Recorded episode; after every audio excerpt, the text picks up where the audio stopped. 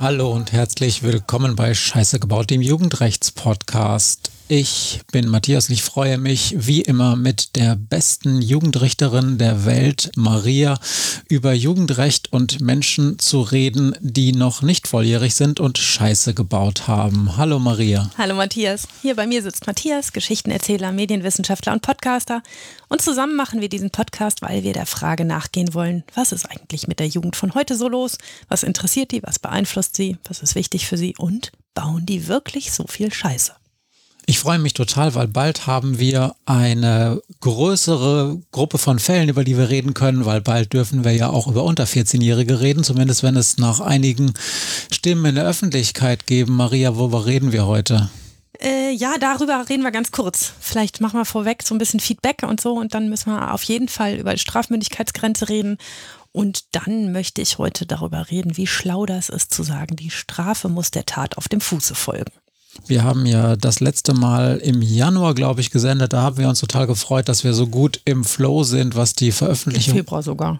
Ah ja, stimmt. Ja, doch, doch. Im, ja, aber wir waren schon äh, eigentlich optimistisch, dass wir das Veröffentlichungsintervall noch ein bisschen regelmäßiger hm. hinkriegen. Aber Dinge passieren, oder es, Maria? Es gab Gründe. Erzählen wir gleich vielleicht.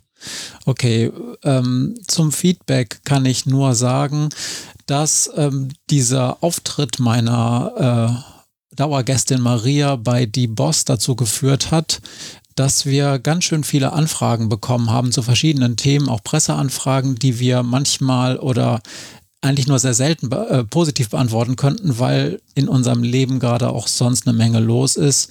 Ist eigentlich ein bisschen schade. Man könnte sich toll engagieren in anderen Formaten, aber so ist es nun mal. Wir haben nicht alles geschafft zu beantworten und mussten einigen sehr netten Anfragen negative ähm, Antworten geben. Ja, das ist so, wenn man noch andere Jobs nebenher hat. Ich würde auch manchmal, manchmal gerne das hier als Hauptjob machen und den Rest als Nebenjob, aber auch nur manchmal. Naja, gut. Haben wir sonst irgendwelche. Ja, wir haben letztes Mal vergessen, dass unsere 50. Folge war. Und das haben wir überhaupt nicht ordentlich gefeiert. Ist jetzt nämlich die 51. Folge, die wir heute aufnehmen. Ah, okay, du hast recht. Ja, Mensch, was machen wir denn jetzt? Hast du eine Tröte mitgebracht? ich habe eine Tröte mitgebracht. Ich wollte nur sagen, dass das eigentlich total krass ist und dass ich im Leben nicht, als du mich zu diesem süßen kleinen Nischen-Podcast überredet hast, im Leben nicht gedacht hätte, dass wir wirklich 50 Folgen aufnehmen und dass auch wirklich Menschen gibt, die sich 50 Folgen anhören, dass ähm, uns, uns so lange treu bleiben, uns mit ihrer Kritik und auch ihrem Lob begleiten. Das ist total nice und ähm, wir können ja mal innerlich hier mit einem imaginären Glas Sekt anstoßen. Und dann können wir ja vielleicht gucken, dass wir unsere hundertste Folge dann entsprechend würdigen. Die feiern wir ordentlich. Weil wenn wir die hundertste Folge ähm, so feiern, dass wir so richtig ranticken mit den Veröffentlichungsintervallen, dann wird das irgendwann nächstes Jahr sein, dann können wir es mit unserer Silberhochzeit zusammenlegen. Boah, Matze! Oh. okay. Äh, wir haben sehr früh geheiratet. Naja. Mhm. Wir haben, die wir haben die 50. Folge nicht gefeiert. Äh, gab es sonst irgendwelches Feedback außer Presse- und Medienanfragen, die wir meistens nicht äh, positiv beantworten konnten? Also es gab ein Feedback und damit hängt etwas zusammen, was ich kurz erzählen muss. Wir hatten nämlich, das, deshalb hat das Intervall nicht so ganz toll geklappt, wirklich turbulente Wochen wegen so allerlei Dingens, aber auch, weil ich meinen Job gewechselt habe. Erzähl doch mal, jetzt was machst du jetzt? Tief durchatmen. Ich bin nämlich nicht mehr Jugendrichterin in einer norddeutschen Großstadt, sondern ich bin jetzt Jugendrichterin in einer norddeutschen Kleinstadt am Rande einer norddeutschen Großstadt. Und irgendwann ist das so im Leben, da muss man seinen Job wechseln und neue Perspektiven haben. Und ähm, ich war ziemlich begeistert, begeistert, als klar war, dass ich auch in meinem neuen Job Jugendrecht machen kann, Jugendstrafrecht bearbeiten kann. Und da gab es eine lustige Geschichte am Rande. Es war nämlich so, letzte Woche oder jetzt ist schon ein paar Wochen mehr her, schrieb mir Christian, der ist nämlich Pastor und der hört unseren Podcast total gerne. Und der arbeitet in einer norddeutschen Kleinstadt, in der es auch eine Jugendarrestanstalt gibt und hat mir geschrieben, dass er ähm, manchmal in dieser Arrestanstalt Besuche macht als Pastor und dass er das super spannend findet und ähm, dass, ähm, also ich fand das auch super spannend, dass die Kirche das offensichtlich zu ihren Arbeitsfeldern zählt, das wusste ich nicht, finde ich auch ziemlich gut und stelle mir das auch als recht schwierige Arbeit vor, wenn ich so an meine Leute denke, die ich so in Arrest schicke, wie die da was wohl finden, wenn ein Pastor auftaucht. Interessante Sache. Und Fun Fact, Christian schrieb nämlich, dass er in einer norddeutschen Kleinstadt am Rande einer norddeutschen Großstadt arbeitet und dass er das Gefühl hat, dass in der Arrestanstalt, die er da betreut, Menschen sitzen, die mich kennen dass er irgendwie ähm, das Gefühl hat, dass, dass das wahrscheinlich die norddeutsche Großstadt ist, in der ich bis dahin gearbeitet habe. Und das war auch tatsächlich so, denn ich habe dann mit ihm Kontakt aufgenommen und mit ihm geschrieben und er arbeitet genau in eben jener norddeutschen Kleinstadt, in der ich am 1. März meinen Dienst angetreten habe. Ähm, das ist eine ganz coole Sache und ich hoffe, dass ich ihn bei seinem nächsten Besuch im Arrest mal treffen kann. Ja, genau. Der Arrest ist nämlich da, wo du jetzt arbeitest, wirklich ganz in der Nähe und Maria stapelt ein bisschen tief. Maria ist nämlich verdammt nochmal Prinzessin geworden. Nicht ganz. Die arbeitet in einem Schloss. Nicht ganz. Naja, das Gericht, an dem du jetzt arbeitest, das liegt neben und auch in einem Schloss. Sag's ja, doch einfach mal. Ja, das stimmt. Und was ist deine Position da? Ich bin da die Direktorin. Also, du bist Prinzessin. Sozusagen. Matthias findet das super lustig, dass ich jetzt Prinzessin geworden bin. Und ich muss mich immer wieder an diese Folge erinnern, wo mich mal der eine Angeklagte dauerhaft Prinzessin genannt hat. Die ist sehr lustig für alle, die, die irgendwo mittendrin einsteigen. Die ist witzig. Okay, ja genau. Also wir hatten tatsächlich ähm, neben einigen privaten Sachen auch diese nicht so ganz ähm, triviale äh, Jobwechselgeschichte. Die hat uns so ein bisschen ähm, Kapazitäten gekostet. Nicht nur, dass du dich so ein bisschen eingewöhnen musst, so in alles, was man da so neu lernen muss, an Strukturen, an Menschen und so weiter, wir haben auch jede Menge Kuchen gebacken und äh, ja, so. man muss natürlich, ich habe 16 Jahre vorher in meiner norddeutschen Großstadt gearbeitet, fast 17 Jahre. Da muss man sich auch ordentlich verabschieden und ähm, da muss man auch eine ordentliche Party geben und natürlich, ich hatte ja zwischendurch mal erzählt, dass ich ähm, die Haftabteilung geleitet habe in der anderen Stadt, in der ich früher war.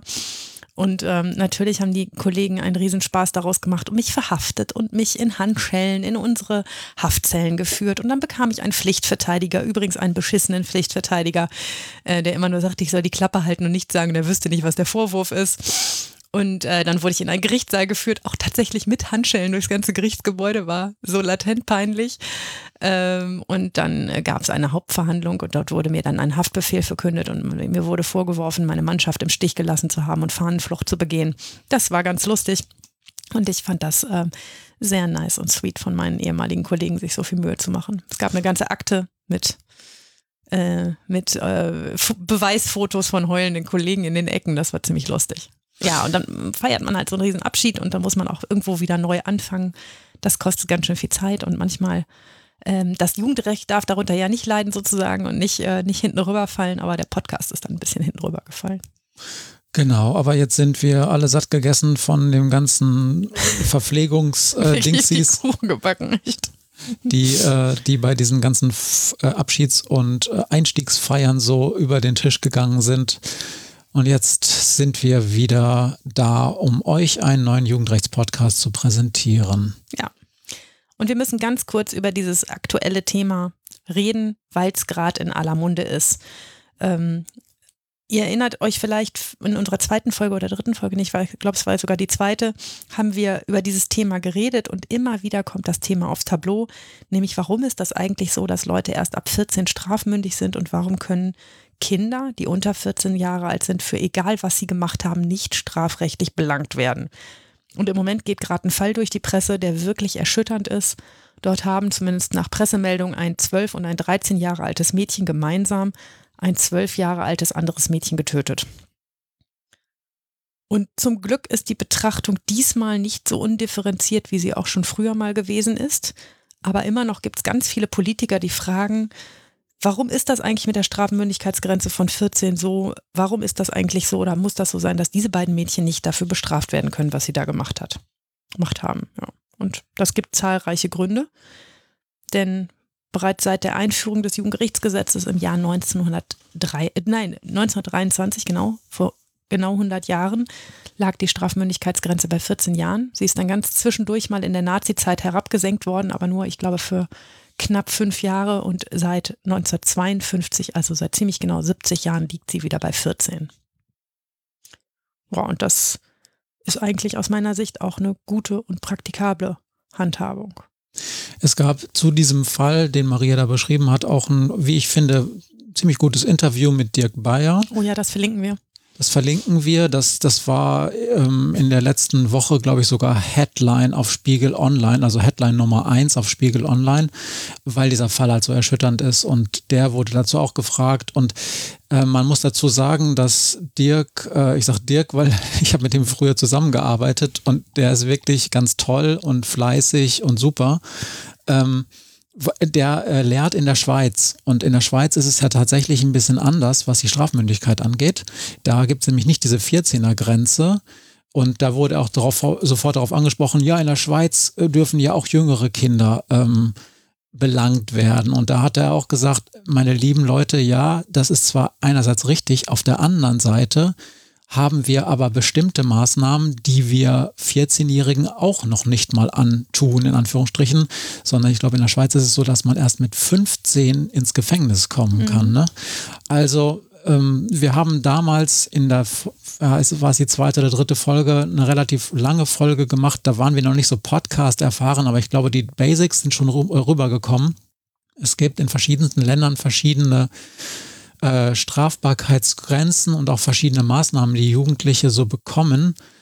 Aber so schlecht machen wir das in Deutschland nicht und es hat wirklich Gründe und vielleicht wird Maria dazu noch einiges sagen zu diesen Gründen. Genau. Also Strafmündigkeit, also die Frage, wann ist man eigentlich strafmündig, das ist im Jugendgerichtsgesetz extra definiert, weil man auch mit über 14 strafunmündig sein kann. Das ist man dann, wenn man das Unrecht einer Tat einsehen kann, erstens und zweitens sein Handeln auch danach ausrichten kann, was man dann weiß. Und es gibt durchaus schon junge Menschen, bei denen hapert es an der Unrechtseinsicht, also weil sie noch nicht verstehen können, dass sie sich falsch verhalten.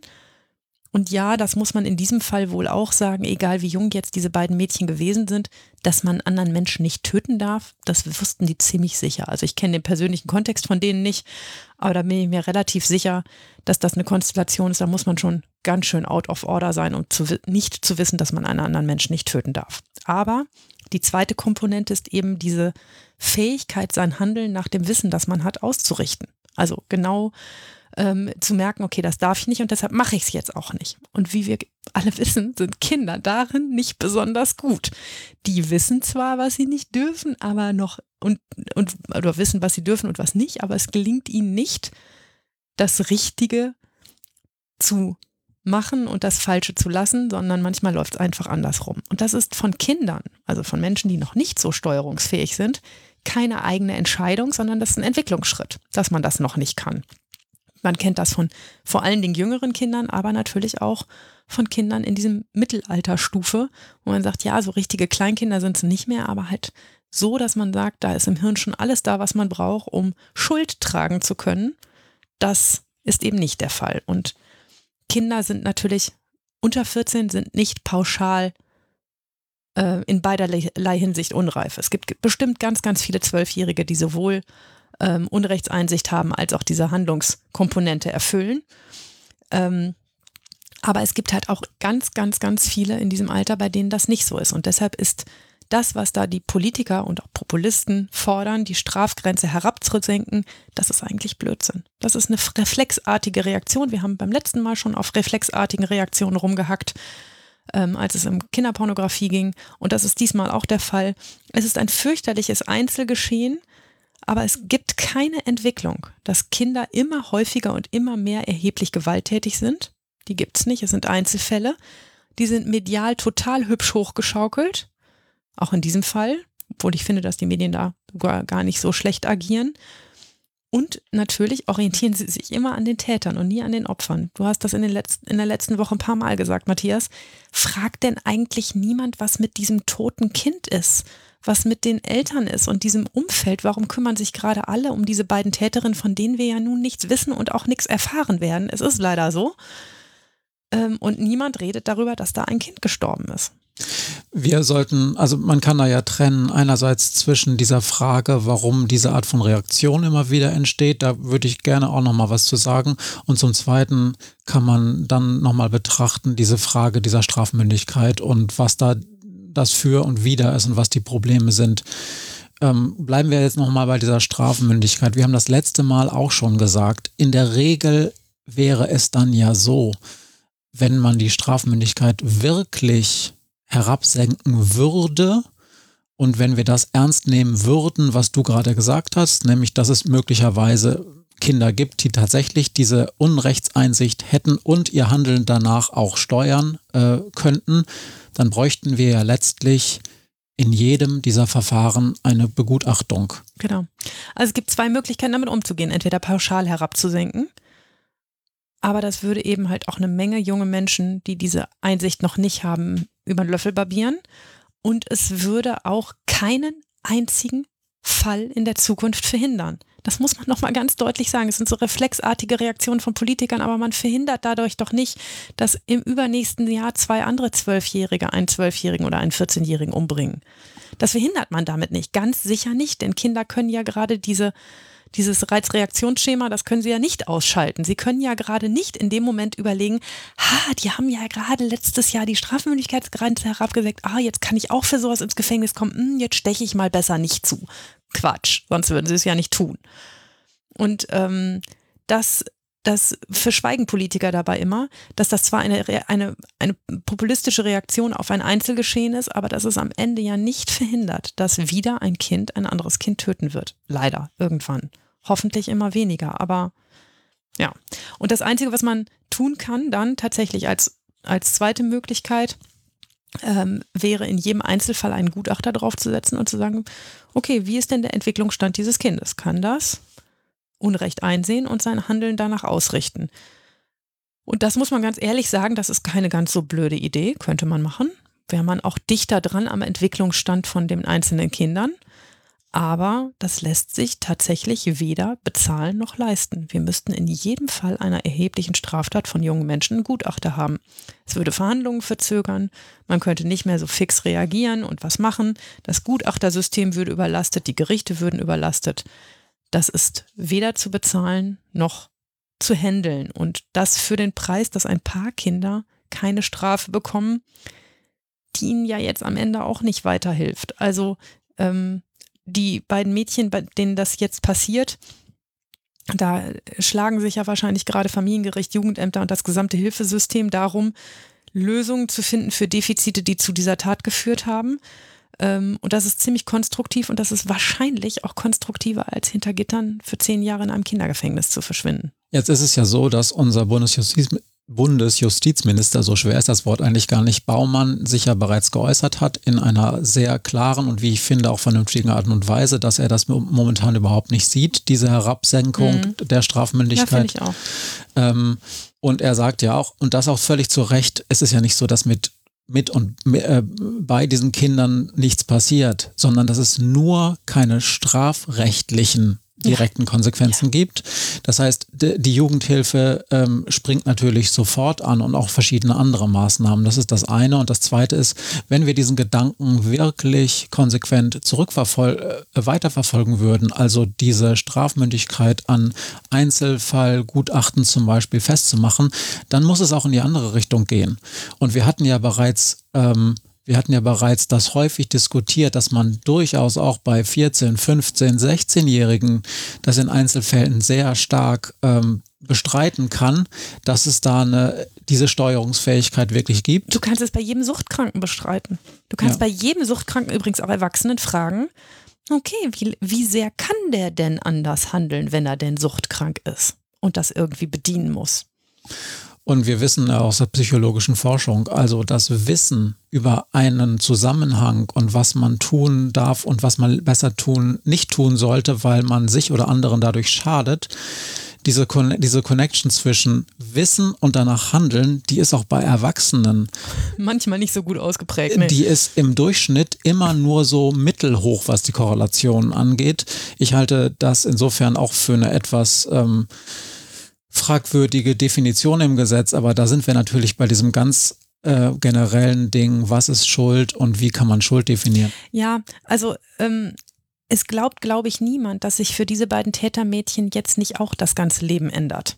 Natürlich nicht, indem sie jetzt zehn Jahre in Gefängnis gehen, in irgendein Kindergefängnis, ne? Aber wir wissen null über den Hintergrund, aber ganz sicher sind die heute nicht mit ihren Freundinnen unterwegs und essen ein Eis und lachen über das Opfer. Ganz sicher nicht.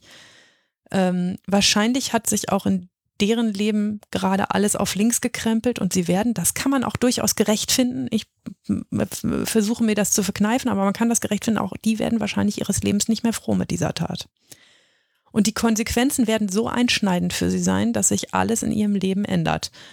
Und das ist der Punkt, an dem wir eigentlich ansetzen müssen. Kann man das nicht vielleicht schon herbeiführen, bevor es zu einer so schlimmen Tat gekommen ist? Da muss man mit allen zur Verfügung stehenden Kräften, die man hat, und das sind vor allen Dingen die Jugendämter, die Familiengerichte, alle, die sich um junge Menschen kümmern, hingucken, jungen Menschen zuhören, auf ihre Bedürfnisse achten, sie wahrnehmen, sie zur Not auch von ihren Eltern oder anderen Einflüssen beschützen und trennen, da liegt Veränderungspotenzial, wenn man merkt, da läuft irgendwas aus dem Ruder. Und ich kann, wir können jetzt in diesem Fall, da ist es eine dumme Spekulation, ne? da kann man jetzt nicht sagen, wer hat denn da einen Fehler gemacht und da nicht richtig hingeguckt, kann man nicht, weil wir nicht wissen, was das für Kinder sind, die das getan haben. Ähm, aber das ist zumindest der Punkt, an dem ich sage, da haben wir positive Veränderungsmöglichkeiten, wenn wir mal anfangen, uns um diese Kinder zu kümmern, um diese Jugendlichen, die da draußen rumlaufen, die keine Ansprechpartner und keine Menschen in ihrem Leben haben, die sich ernsthaft um sie kümmern. Ich denke, hinter diesem ganzen Mechanismus liegt zumindest auf Seite derer, die das aus politischer Ebene weiter befeuern, ein entweder bewusstes oder fahrlässig unbewusstes zynisches Kalkül.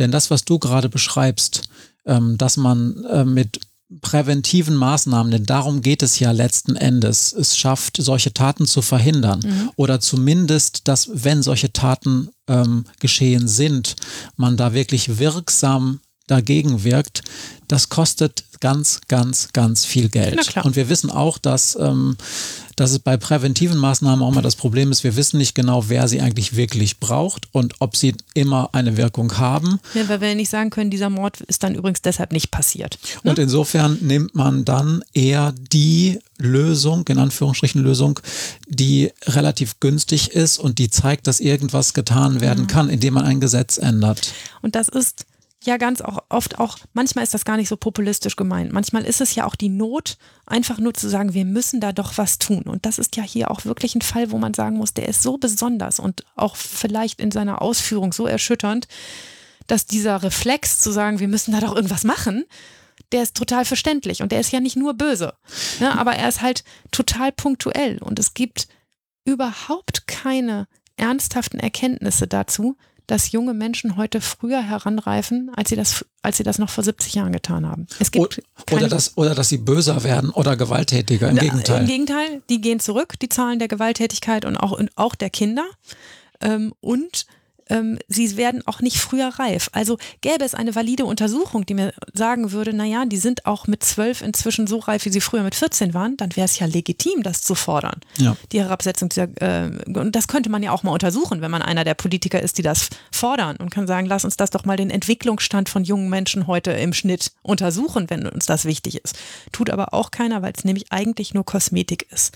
Es geht darum zu sagen, wir unternehmen etwas, und ich suche immer noch ein gutes Beispiel, dass wir das in vielen anderen Dingen außer dem Strafrecht nicht machen. Also wir verbieten ja jetzt auch keine Baumbepflanzung an Landstraßen, nur weil sich einmal pro Jahr in jedem Landkreis dieser Republik zwei Jugendliche an so einem Baum töten weil sie dagegen gefahren sind. Deshalb verbieten wir auch keine Baumbepflanzung an Landstraßen. Du sagst, dass, dass, dass, dass, dass der Vergleich hinkt. Aber ähm, wir kriegen ja nicht mal ein Tempolimit hin, obwohl wir da einen messbaren Erfolg hätten, was mhm. Verkehrstote angeht. Einen wirklich messbaren. Ganz anders als mit der Strafbarkeit. Ich denke, und das ist das Zweite, was ich zu diesem Fall nochmal sagen wollte, es wurde durch gerade diesen Einzelfall so viel erschüttert in der äh, Vergewissheit von Menschen, was sie mhm. glauben über diese Welt zu wissen. Da sind Kinder. Kinder gelten als und auch zu, zu Recht durchaus als, als noch relativ unschuldig, als Menschen, die noch nicht so versaut sind durch unsere, durch unsere Scheißgesellschaft wie so der Rest von uns. Und da sind dann zwei Kinder, die töten ein anderes Kind. Und das ist etwas, das erschüttert so viel in uns drin, dass irgendwas passieren muss aus unserer Sicht. Das geht mir genauso. Und dann sind es auch noch zwei Mädchen, die ja noch mal weniger im Verdacht stehen, eigentlich so etwas zu tun. Und da geht so viel kaputt und wird so viel getriggert, wenn man davon alleine hört dass, glaube ich, der Reflex eines jeden Hörers, eines jeden Zuschauers eines solchen Falls ist, da muss doch irgendwas passieren. Das, das kann man doch nicht einfach so laufen lassen, weil das so dermaßen erschütternd ist, auch in der Art und Weise, wie man dann, was man so an Details über die Ausführung er, äh, erfährt. Das, das kann doch nicht alles einfach so bleiben. Und ich glaube, das ist das Einfallstor, wo solche Forderungen nach einer Absenkung der Strafmündigkeitsgrenze dann auf fruchtbaren Boden fallen, weil das irgendein Ventil ist, das was getan werden kann. Hm. Weil wir ansonsten so hilflos sind einem solchen Fall genau, gegenüber. aber dann muss man sich der Frage eben auch stellen, hilft es denn dann tatsächlich was? Und ich sage ja, keine einzige valide Untersuchung, dass das auch nur eine Tat verhindern würde.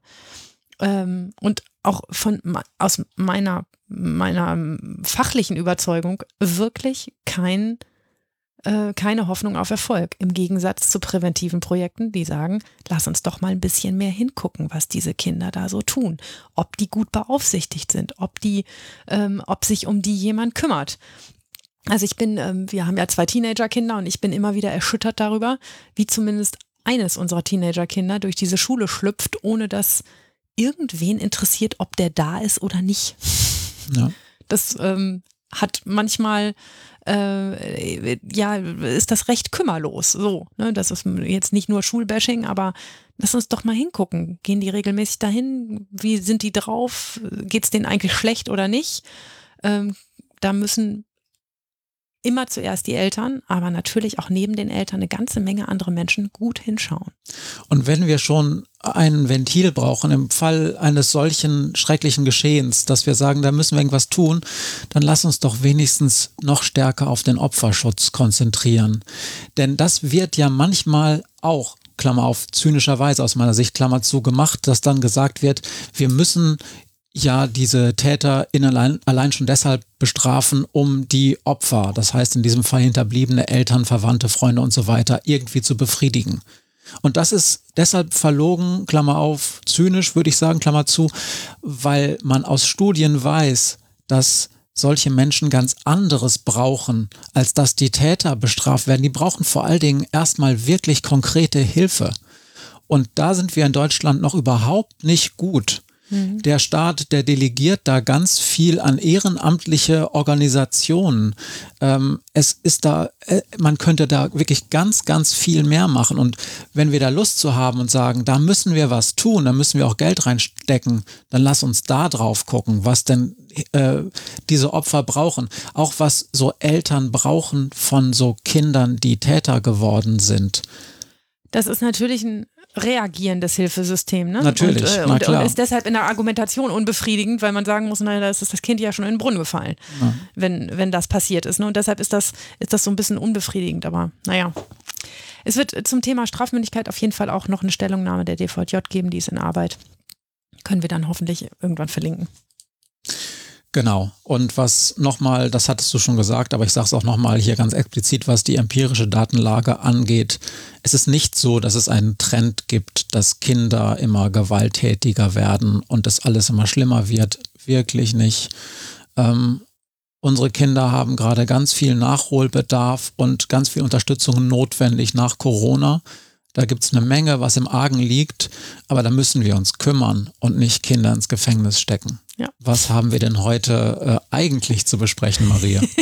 Jetzt, wo wir schon eine halbe Stunde über andere Sachen geredet haben. Ähm, wir haben ja in der letzten Folge so ein klitzekleines Politiker-Bashing betrieben und du hast einen hübschen Titel gefunden für unsere, unsere Folge. Die Titel sucht übrigens immer Matthias aus, da habe ich nichts mit zu tun. Maria ähm, hat mich echt böse angeguckt. dann hatte ich meine Stelle noch nicht in meinem Jobwechsel und er hat gefragt, wie dringend möchtest du eigentlich deinen Job wechseln? Mal gucken, ob das noch klappt. Nee, nein, alles Spaß. Mm, ich äh, fand, wir müssen uns mal über die Frage unterhalten, ob die Strafe der Tat eigentlich auf dem Fuße folgen muss. Das ist so ein Wort, was in aller Munde ist und ähm, wir haben immer wieder damit zu tun und das ist jetzt sowohl Frage der Strafmündigkeit als auch letztes Mal haben wir über, ähm, über die Kipo-Delikte äh, diskutiert, dass es oftmals Reaktionen der Politik auf ganz bestimmte Kriminalitätsphänomene gibt und die reflexartig sind und nicht so richtig überlegen, ähm, ob das eigentlich Sinn macht und ob das gut ist. Und einer dieser Reflexe ist immer wieder das Schlagwort, die Strafe muss der Tat auf dem Fuße folgen. Steht in tausend Koalitionsverträgen von irgendwelchen Ländern drin. Ähm, weiß auch nicht, ob es im Bundeskoalitionsvertrag steht, hoffentlich nicht. Ähm, und ähm, ich habe mal ähm, an anderer prominenter Stelle eine Diskussion mit einer Justizministerin X geführt, die mir sagte, sie gehe davon aus, dass Jugendrecht dann gut funktioniert, wenn zwischen Tat und Urteil nicht mehr als zehn Tage vergangen sind. So zum Thema, so schnell muss das sein. Und ich habe dann ganz vorsichtig darauf hingewiesen, dass das nicht nur nicht praktikabel ist, sondern dass das auch die beschuldigten Rechte von Menschen nicht beachtet. Ja, also die haben ja auch ein Recht, sich einen Anwalt zu nehmen, sich mit jemandem zu beraten, erstmal über was nachzudenken und die haben auch ein Recht darauf, dass so ein Verfahren ordentlich ermittelt wird. Und dabei wären wir bei zehn Tagen, würden wir nicht mal die geltenden gesetzlichen Fristen, die es gibt, die ganz festen einhalten. Wir haben uns also recht ordentlich gestritten ähm, und ich habe in diesem Streit gesagt, warum ich finde, dass schnelle Strafe nicht immer, oft, aber nicht immer gute Strafe ist und habe dann ein geerntet, ein, ich weiß ja nicht, wie Sie Ihre Kinder erziehen, aber bei mir hat das was mit Konsequenz zu tun. So, das war eine ziemlich unschöne Episode. Ähm, aber dieses Meme, die Strafe muss der Tat auf dem Fuß folgen, das ist, ähm, das ist schon was, mit dem wir uns auseinandersetzen müssen und warum das eigentlich so en vogue ist und ob das so sein muss. Ist das so? Muss Strafe schnell sein? Wird sie effektiver, wenn wir, wenn wir schnell sind mit der Strafe? Ist bei Jugendlichen der erzieherische Effekt einer schnellen Strafe höher als der einer langsam erfolgenden? Ist das so? Ich muss dazu oder dazwischen einmal kurz werfen, das ist jetzt interessant, weil natürlich Leute, die dem zustimmen würden, Strafe muss auf den Fuß mhm. folgen, vielleicht ja jetzt unter dem Framing sind, naja, da ist eine Richterin, also im Prinzip eine Art Beamtin, die möchte einen ruhigen Job haben und die, die sucht jetzt nach Gründen, warum sie eine ruhige Kugel schieben kann und warum sie nicht schnell arbeiten soll. Ja, da hast du recht, den Eindruck könnte man gewinnen, darum geht es echt nicht. Ja, genau, aber ich bin mal gespannt, wie du dich da jetzt rausredest. es gibt eine ganz juristisch typische Antwort auf die Frage, ob das wirklich schnell sein muss. Es kommt nämlich drauf an. Mhm. Und ähm, ich finde, dass wichtig ist, dass wir uns heute ein bisschen mit dem Thema beschäftigen, weil das so in aller Munde ist und weil ich auch befürchte, dass es Fehlinterpretationen geben kann. Und vorweg muss ich sagen, natürlich ist das Käse, wenn ich eine Körperverletzung mit drei Beteiligten und acht Zeugen verhandle, die vor anderthalb Jahren passiert ist. Na klar ist das Quatsch. Ja, das ist schon deshalb Käse, weil sich nach anderthalb Jahren und ordentlich Alkoholkonsum zum Tatzeitpunkt natürlich keiner der acht Zeugen mehr an das Geschehen erinnern kann. Der Angeklagte übrigens oft auch nicht, weil er auch besoffen war. Und auch das Opfer weiß oft nur das, was mit den Verletzungsfolgen zu tun hat und nicht mehr den ganzen anderen Kram. Es ist aber auch Käse, weil sich die Situation des Angeklagten ja vielleicht vollkommen verändert hat. Wir sind ja im Jugendrecht. Wir fragen ja nach der Frage, wie können wir deinen Lebensweg anders beeinflussen? Was hat zur Tat geführt? Wie können wir zusehen, dass das in Zukunft nicht mehr passiert? Und wenn ich anderthalb Jahre später verhandle, hat sich die Gesamtsituation vielleicht schon um 180 Grad gedreht. weiß man bei Jugendlichen nie. Ähm, und dann haben sich manche Dinge schon längst erledigt und manche sind vielleicht viel schlimmer geworden. Ähm, also so ein direkter Kontext zwischen Tat und der Reaktion, die darauf erfolgt, ist schon sinnvoll. Ja, und je mehr Zeit ins Land geht, deshalb ist das ähm, auch immer schlechter. Also insbesondere bei Jugendlichen, aber auch bei jungen Menschen gehen Monate oder sogar Jahre ins Land, bis so eine Strafe kommt. Dann ähm, wird das manchmal also bestenfalls so halbwegs unproduktiv. Meistens ist es Quatsch und in ganz blöden Fällen ist es sogar kontraproduktiv, was wir dann machen. Es ist ja tatsächlich, wenn man das aus kriminologischer Sicht sieht, so, wir sagen ja ganz häufig aus der kriminologischen Sicht, Jugendkriminalität passiert, passiert sehr, sehr häufig, ist eigentlich ein relativ typisches Merkmal von Adoleszenz und erledigt sich häufig auch von alleine. Das heißt, wenn wir mit den Strafen überlegen, was kann man denn da tun an Strafe, dann ist es tatsächlich so, dass man sagen könnte, hm, wenn wir ganz ehrlich sind, häufig brauchen wir gar nicht bestrafen, weil dieser Jugendliche, diese Jugendliche sich sowieso in einem Jahr, in zwei Jahren so verändert hat, dass die einen ganz normalen Lebensweg eingeht. Das Problem aber ist ja tatsächlich, wenn man da jetzt zwei Jahre oder anderthalb Jahre gar nichts tut, dass die Menschen, die auf den, die sogenannte echte schiefe Bahn geraten sind, wahrscheinlich auch schon schlechte Startvoraussetzungen überhaupt hatten, dass es bei denen wirklich stark bergab geht mhm. und dass diese, die auf einen Pfad kommen, der erstens für andere Menschen auch wirklich gefährlich sein kann und bei denen sich dann auch wirklich eine sogenannte kriminelle, kriminelle Karriere verfestigt. Und ja. bei denen müssen wir natürlich relativ schnell zusehen, dass wir da intervenieren. Das stimmt und außerdem hat es natürlich eine generalpräventive Funktion. Genau. Ähm, wenn man jetzt sagen würde, ah, bei Jugendlichen wächst sich das eher aus, deshalb bei Unternehmen wir nichts mehr, ja, dann hätten wir vermutlich einen Anstieg von Kriminalität. Das kann schon gut sein. Ähm, wenn, das sagt die Juristin im Kriminologen. Ja. ja. Also die Erzählung der schnellen Strafe, die verspricht ja von schnell erfolgenden Strafen einen höheren Lerneffekt. Und wenn wir uns das mal genau angucken, also wenn ich mein Kind sein Eis vor Wut auf den Boden schmeißt und ich dann erstens verbiete, dass das Eis aufgehoben wird und zweitens auch kein neues Eis kaufe, dann hat das einen ziemlich deutlichen Lerneffekt. In Richtung vielleicht nicht so irre schlau vor Wut sein Eis auf den Boden zu schmeißen, weil dann habe ich kein Eis mehr. Das hat übrigens auch psychologisch fundierte empirische Grundlagen, dieses Argument. Also Reizreaktion, also mhm. Strafe muss äh, der Tat auf den Fuß folgen oder auf jeden Fall eine Reaktion muss auf den Fuß folgen. Da geht es auch in der psychologischen Forschung um Minuten bis maximal Stunden. Und da ist das auch klar belegt. Das ist Und zwar je hilft. kleiner das Kind ist, desto geringer der Zeitraum, in dem es noch hilft. Ne? Also das klappt, wenn man das auf das Fehlverhalten von einem Kind sofort reagiert. Zum Beispiel durch Festhalten oder durch Volllabern oder bestenfalls durch Erklären. Aber natürlich nicht mit körperlicher Gewalt. Wobei auch körperliche Gewalt einen unmittelbaren erzieherischen Effekt hat. Sie hat nur leider auch ganz erhebliche Nebenwirkungen und deshalb ist sie inzwischen verboten und machen wir nicht mehr.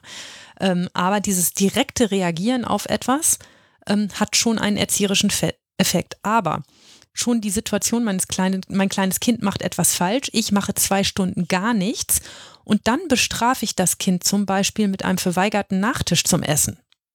Zwei Stunden später, das macht deutlich, wie kurzlebig eigentlich echte erzieherische Effekte sind, denn na klar, das Kind wird toben, weil es keinen Nachtisch bekommt, aber kann es wirklich einen Bezug zu dem Fehlverhalten herstellen, das vorher war. Und je kleiner das Kind ist und je jünger, desto geringer wird es die Fähigkeit haben zu sagen, na, weil ich heute Morgen mein Eis auf den Boden geschmissen habe, gibt es heute Nachmittag keinen Nachtisch mehr. Das lasse ich nächstes Mal besser. Das ist, je weiter der Zeitraum entfernt ist, ähm, desto echter, ich nenne das mal das echte Lernen, das direkte, mhm. echte Lernen im Reizreaktionsschema. Und äh, mit steigendem Alter kann man diesen Bezug nachträglich besser herstellen und auch besser rekonstruieren ähm, und auch trotz Zeitablauf daraus lernen, ähm, aber natürlich nicht in diesem direkten Reizreaktionsschema. Das ist tatsächlich nur wenige Stunden offen. Ähm, und die Vorstellung, ich muss nur schnell genug strafen und dann gibt es eine bessere Wirkung der Strafe ist zumindest in dieser Hinsicht Blödsinn. Weil wir reden da auf jeden Fall immer von, ähm, also wenigstens 10, 14, 20, 21 Tagen, bis überhaupt was passiert. Also du hast das manchmal geschafft, wenn dann du einen Anwalt anrufst und sagst, äh, verzichten Sie auf alle Fristen und so, damit wir das schnell vom Tisch kriegen. Aber selbst dann hat der ja nicht. Äh, selbst dann waren wir mindestens einen Monat. Ja. Mindestens also weniger als Monat. Man kann manchmal im beschleunigten äh, Verfahren, das ist bei Heranwachsenden so, oder im vereinfachten Jugendverfahren auch ganz fix reagieren. Aber auch da muss eine Akte erstmal ermittelt werden, von der Staatsanwaltschaft zur, von der Polizei zur Staatsanwaltschaft, von der Staatsanwaltschaft zum Gericht und ich muss dann auch eine Frist setzen, bis wann die Hauptverhandlung ist. Ähm, und das erzähle ich gleich noch, warum das alles auch Zeit kostet und auch vielleicht gut ist, dass das Zeit kostet. Also, wir haben über dieses, dieses Thema auch schon mal zum Beispiel bei der Folge zum Haus des Jugendrechts ein bisschen gesprochen, weil ja. die Dinger haben ja so ein bisschen den Ruf, dass das da alles viel, viel schneller geht. Was übrigens nicht so ist. Aber egal. Ähm, will ich, also ich frage mich, will ich eigentlich so ein Reizreaktionsgebilde?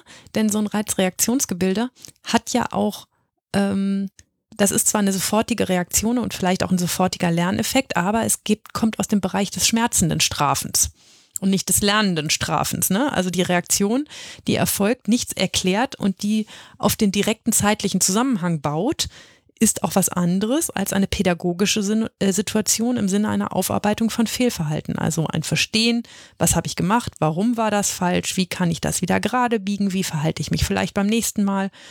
Und ich glaube, dass wir im Jugendrecht wirklich gut damit bedient sind, uns an das verstehende Lernen zu halten. Das ist nachhaltiger als das stumpfe Lernen durch Schmerz. Und dieses flapsiger, eine Ohrfeige hat noch niemandem geschadet. Das ist wirklich oldschool.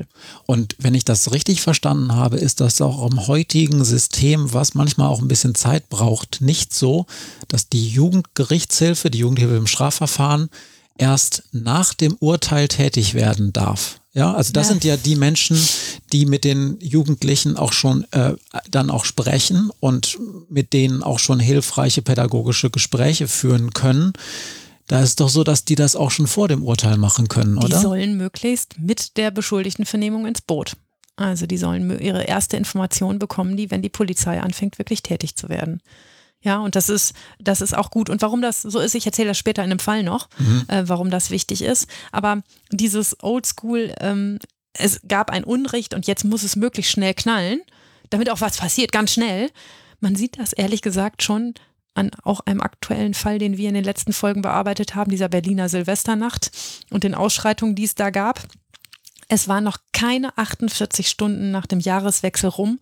Da wurden schon effektivere und schnellere Strafen gefordert. Wow. Ähm, damit sind übrigens alle immer ziemlich schnell mit dem Fordern von irgendetwas. Und Fun Fact: Wir haben jetzt äh, Mitte, Ende März und soweit ich das richtig recherchiert habe, gibt es noch in keinem einzigen der Silvesterfälle eine Anklage. Ja, das so. muss sich ja ändern dann. Ja, du. Das hat man da gefordert, man wie bescheuert ermittelt und sofort sich draufgestoßen unter den Augen der gesamten Republik, die das mitverfolgt hat, ja. Und es ist offensichtlich doch so komplex, so ein Verfahren zu ermitteln und richtig zu machen dass bis heute keine Anklage in den Sachen vorliegt, zumindest keine, die der Presse mitgeteilt worden wäre. Ich habe jetzt auch keine Erkenntnisse über interner in Berlin, mhm. ähm, aber nichts, was ich in der Presse hätte nachlesen können. Und es ist so ein Ding mit der Frage, was ist eigentlich mit der Schnelligkeit des Verfahrens? Ähm, was, warum, warum dauert das so lange? Oder warum sollte es manchmal auch ein bisschen lange dauern? Und das sind für mich zwei Komponenten, die wir oder, oder zwei Faktoren, über die wir reden müssen. Und das eine ist die Frage der umfassenden Ermittlung, dass jemand ein Recht hat, dass das Verfahren ordentlich ermittelt wird. Und die zweite Frage ist die des erzieherischen Effektes durch welche Aktion auch immer. Und ich will am Anfang mich einmal der, der ersten Frage widmen, denn es liegt auf der Hand, dass niemand von uns verurteilt werden möchte, wenn das Verfahren nicht gründlich ermittelt worden ist. Wir nennen das übrigens ausermittelt wieder eins von diesen bekloppten juristischen Wörtern. Aber ein Verfahren ist ausermittelt, wenn man sagt, so jetzt haben wir alle Beweise erhoben und alles, was da reinspielt, ähm, gefunden und ausgewertet.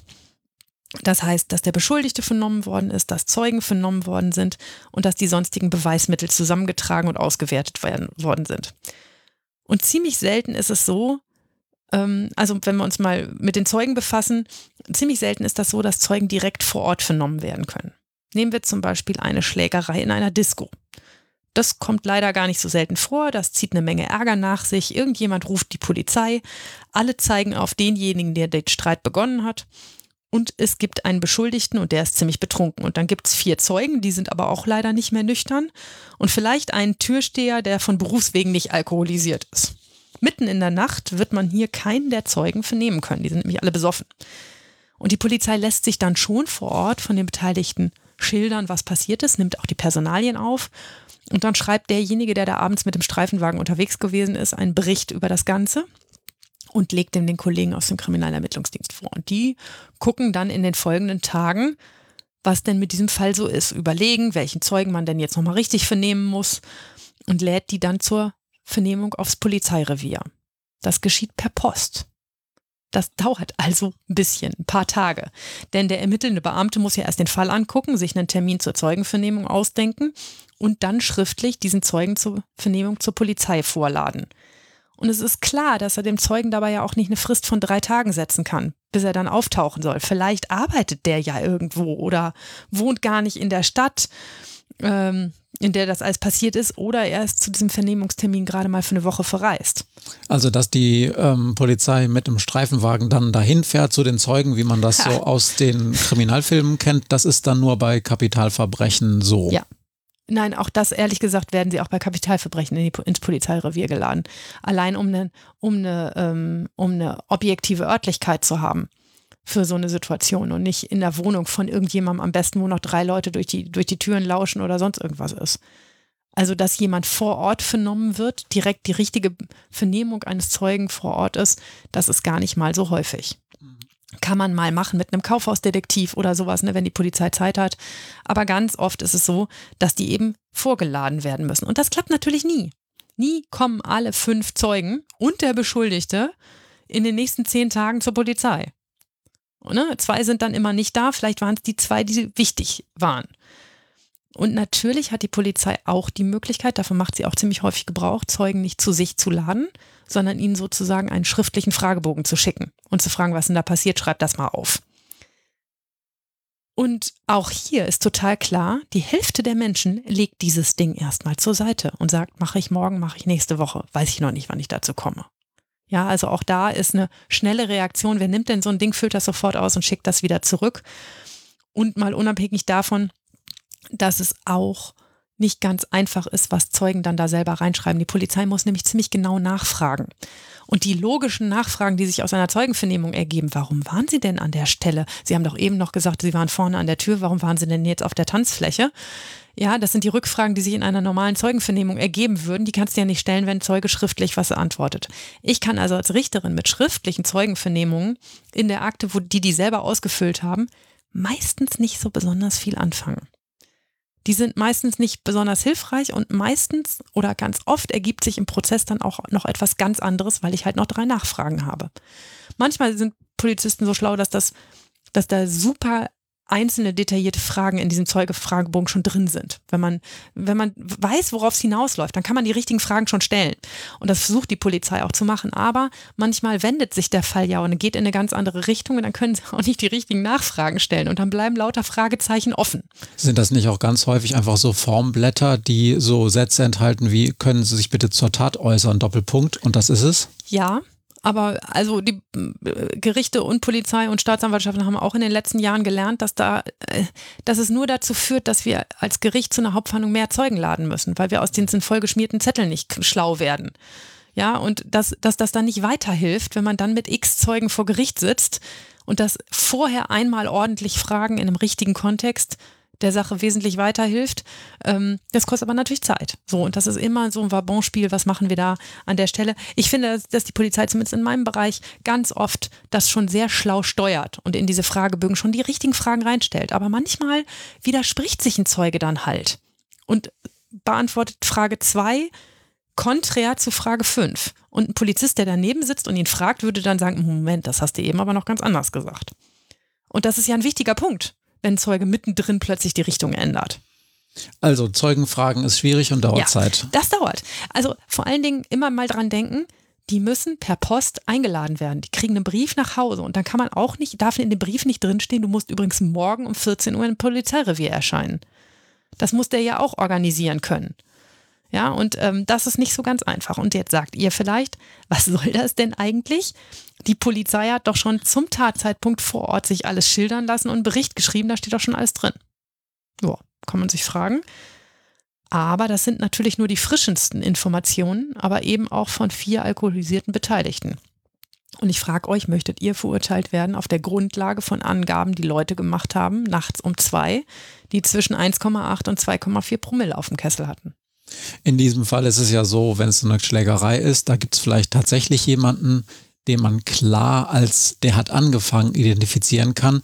Man macht sich aber da als direkter Zeuge häufig ja auch schnell selbst schuldig. Also man begibt sich sozusagen in eine Situation, dass man selber auf einmal beschuldigt ist ähm, Wenn man da mitgekloppt hat zum Beispiel. Genau. Ja, ja. Und da ist es dann schon wichtig, dass da möglicherweise auch nochmal eine Anwältin, ein Anwalt mit drauf guckt, wenn man da sicher gehen möchte, dass man nicht irgendwie was ähm, ähm, angelastet kriegt und man kann das jetzt gerade gar nicht gebrauchen. Man macht gerade irgendeine Ausbildung oder so, dann hat man ja keine Lust, dass man auf einmal selber beschuldigt da in einem weiteren Verfahren wird. Genau.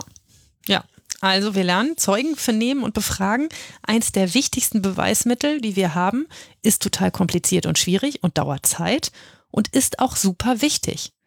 Ihr wollt auch alle nicht wegen irgendwas verurteilt werden, wenn niemand diese Zeugen richtig vernommen hat und sich richtig Mühe gegeben hat, hinzugucken, ob die jetzt Scheiß erzählen oder ob das stimmt, was die sagen. Ob die sich überhaupt erinnern können oder ob die nur den Blech erzählen, den ihnen ein Freund erzählt hat. Und es gibt natürlich auch jede Menge andere Beweiserhebungen, die nötig sind und die trotzdem ganz zeitaufwendig sind. Zum Beispiel, wenn bei jemandem eine größere Menge von Betäubungsmitteln, von Drogen gefunden werden. dann ist das absolut kriegsentscheidend, um welche Betäubungsmittel es sich handelt. Und wie viel das ist, wie hoch genau der Wirkstoffgehalt ist. Denn daran bemisst sich hinterher die Strafe. Nicht im Jugendrecht, aber im Erwachsenenrecht. Aber bei dieser Frage, wann gibt es eine nicht geringe Menge, wir haben das mal in der BTM-Folge erklärt, dann steht eine Freiheitsstrafe ab einem Jahr im Raum für Erwachsene. Und das löst für unsere Jugendlichen aus, dass das Schöffengericht verhandeln muss, dass einen Pflichtverteidiger braucht.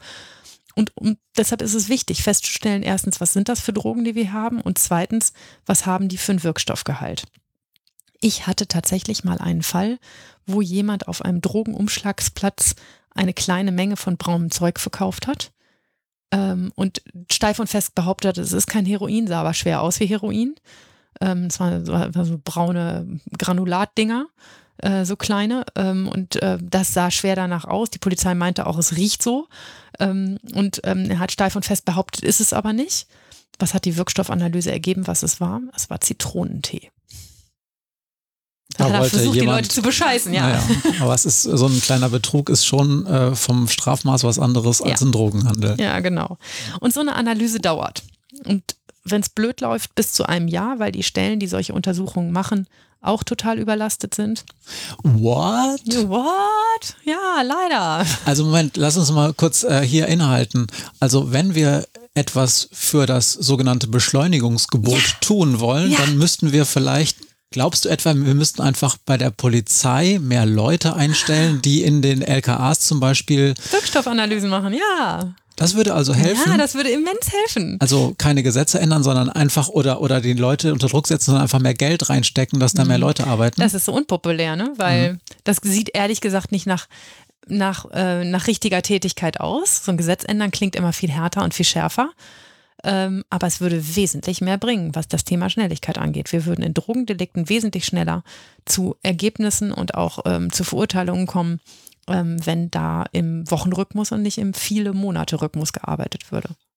Okay, äh, lass mich da noch mal ganz kurz einhaken. Wir hatten das Thema auch schon mal bei einer anderen Folge, glaube ich. Äh, in so einem durchschnittlichen Normalo-Fall, wo es jetzt keine ähm, besondere Beschleunigung wegen Kapitalverbrechen oder so gibt, wie lange dauert das dann, wie, bis so eine Analyse zurück ist? Das kommt echt ganz drauf an. Ähm, das kommt ganz drauf an, wie priorisiert der Staatsanwalt diese, diesen Gutachtenauftrag losschickt. Ehrlich gesagt, in der Staatsanwaltschaft, mit der ich arbeite, ist es gar nicht so unüblich, keine Wirkstoffanalyse zu machen, doch eine, eine anzuleiern, aber dann schon Anklage zu erheben. Einfach über den Daumen zu peilen, dann wird schon eine nicht geringe Menge sein, dann Anklage wegen nicht geringer Menge zu erheben und in, den, in die Übersendung der Anklage reinzuschreiben, Gutachten folgt. Und ich muss auch ehrlich sagen, wenn ich dann in solchen Fällen einen Termin gemacht habe und dem Landeskriminalamt geschrieben habe, so, ich habe jetzt einen Termin am so und so viel, bis dahin sollte das Gutachten vorliegen, weil sonst ist doof, ist mir auch noch kein einziger Termin geplatzt, in dem das LKA das nicht hingekriegt hat, zu diesem Termin auch das Gutachten vorzulegen. Das klappt also. Aber um einen Termin zu machen, das ist das Einzige, was sozusagen da Beschleunigung reinbringt, und ich wette, dafür sind andere Fälle hinten rübergefallen, dafür, dass ich das schneller gekriegt habe, ähm, muss man eigentlich das Verfahren eröffnen. Und wenn man jetzt ganz ehrlich ist, darf ich eigentlich so ein Verfahren nicht eröffnen, wenn ich ja nicht weiß, was für Drogen das ist und was für ein Wirkstoffgehalt das hatte. Und ich das nur über einen großen, dicken Daumen peile. Mhm. Das ist ein echter, und ich glaube, wenn die Staatsanwaltschaft, das machen die in manchen Fällen, nicht Anklage erhebt, sondern einfach abwartet, bis das Gutachten da ist, ein Gutachten in Auftrag gibt, dann meine ich, lägen das im Moment Bearbeitungszeiten zwischen sechs und zwölf Monaten. Okay, so viel zum Beschleunigungsgebot. Das kann ich aber nicht gerade nicht versprechen, ist auch vom Bundesland zu Bundesland unterschiedlich, aber darüber klagen alle, dass sie eigentlich nicht die Kapazitäten haben, das schnell zu ermitteln. Und es gilt auch für andere Bereiche. Also neben, nehmen wir mal jemanden, der einen Kreditvertrag online abgeschlossen hat und ähm, bei der Bank ähm, ist aufgefallen, dass er offensichtlich gefälschte Lohnunterlagen eingereicht hat. Das ist übrigens ziemlich oft, dass das passiert und die Leute schaffen es nie, die Lohnunterlagen so zu fälschen, dass die Bank das nicht merkt. Da passen dann immer irgendwelche scheiß Ziffern nicht und ähm, die haben da ein gutes Prüfsystem, um rauszukriegen, ob das, was ihnen vorgelegt wird, eigentlich eine echte Lohnbescheinigung ist oder nicht. Und man durchsucht dann bei dem Beschuldigten und sagt, wir müssen mal gucken, ob wir da auf seinem Handy oder seinem Laptop irgendwie oder seinem Tablet finden, womit er das gefälscht hat und wie er das eingereicht hat.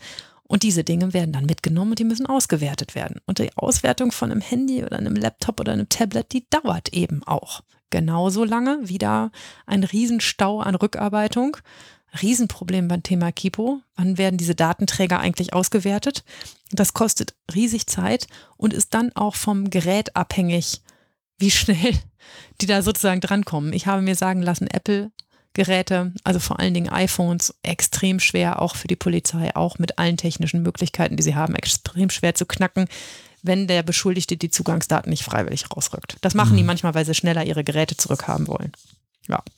Oder nehmen wir einen Wohnungseinbruchsdiebstahl. Da gibt es zum Beispiel fünf jugendliche Einbrecher, die sind ganz gut beschrieben worden. Es gibt eine Zeugin, der wird eine Wahllichtbildvorlage vorgelegt. Also muss erstmal einer eine Wahllichtbildvorlage zusammenstellen mit ähnlich aussehenden Menschen. Ähm, also eine Wahllichtbildvorlage ist einfach ein, sind zehn oder zwölf verschiedene Bilder und das Bild von dem Beschuldigten ist dabei. Natürlich dürfen dann nicht alle fünf Beschuldigten in derselben Gruppe sein, ne, sondern es gibt verschiedene Wahllichtbildvorlagen für jeden dann sucht man optisch ähnliche Menschen in der Bilderkartei und dann guckt diese Zeugin die durch und soll dann drauf zeigen, ob sie einen wiedererkennt. So. Das ist das, was in einem amerikanischen Film immer durch dieses Schaufenster mit echten Menschen passiert, ne? Es gibt es auch in Deutschland mit echten Menschen, also es gibt auch eine Gegenüberstellung, die wird aber ziemlich selten gemacht, ehrlich gesagt. Mhm. Und Wahllichtbildvorlagen sind häufiger. Ähm, aber äh, die muss man erstmal erstellen und erstmal machen. Man muss die Zeugin zu, äh, zur Polizei laden, damit die da hinkommt und sich da die Bilder anguckt. Die kann man ihr nicht nach Hause schicken, diese Bilder ne, auf das sie dann mit tausend Leuten berät, wie das ist oder so, äh, oder die googelt oder irgendwas anderes damit macht. So, und dann, ähm, wenn die die jetzt nicht wiedererkennt, dann müssen Spuren ausgewertet werden von unserem Wohnungseinbruchdiebstahl. Wir wissen zwar, welche fünf wir verdächtigen, aber wir wissen nicht, ob sie es waren und die sagen auch nichts. Es müssen Fingerabdrücke genommen werden, DNA-Spuren genommen werden. Passiert übrigens echt häufig, dass Wohnungseinbrecher vor allen Dingen Jugendliche in so einer Wohnung dann anfangen, da eine Cola zu trinken und diese Colaflasche da stehen lassen. Habe ich noch nie verstanden, wie man so doof sein kann. Aber da, wir werten relativ häufig sowas aus wie Zigarettenstummel, Colaflaschen äh, und irgendeinem anderen Rotz, der da ist. Mm, ähm, manche brechen auch in eine Wohnung ein und fangen dann da an, eine Pizza in den Ofen zu schieben und die da zu essen oder das Geschirr stehen zu lassen. Das sind natürlich alles super DNA-Datenträger. Aber auch das, man muss dann erstmal diese DNA sichern. Und davon hat man ja immer noch nicht festgestellt, ob es ähm, die DNA von den Beschuldigten ist. Das heißt, man muss auch bei denen erstmal DNA entnehmen, sie untersuchen lassen und mit den Tatortspuren abgleichen. Und all das kostet unglaublich viel Zeit. Das ist keine Frage von Tagen, das ist eine Frage von Wochen. Es ist also völlig aus der Welt, davon auszugehen, dass so ein Verfahren in unter vier Wochen ausermittelt ist.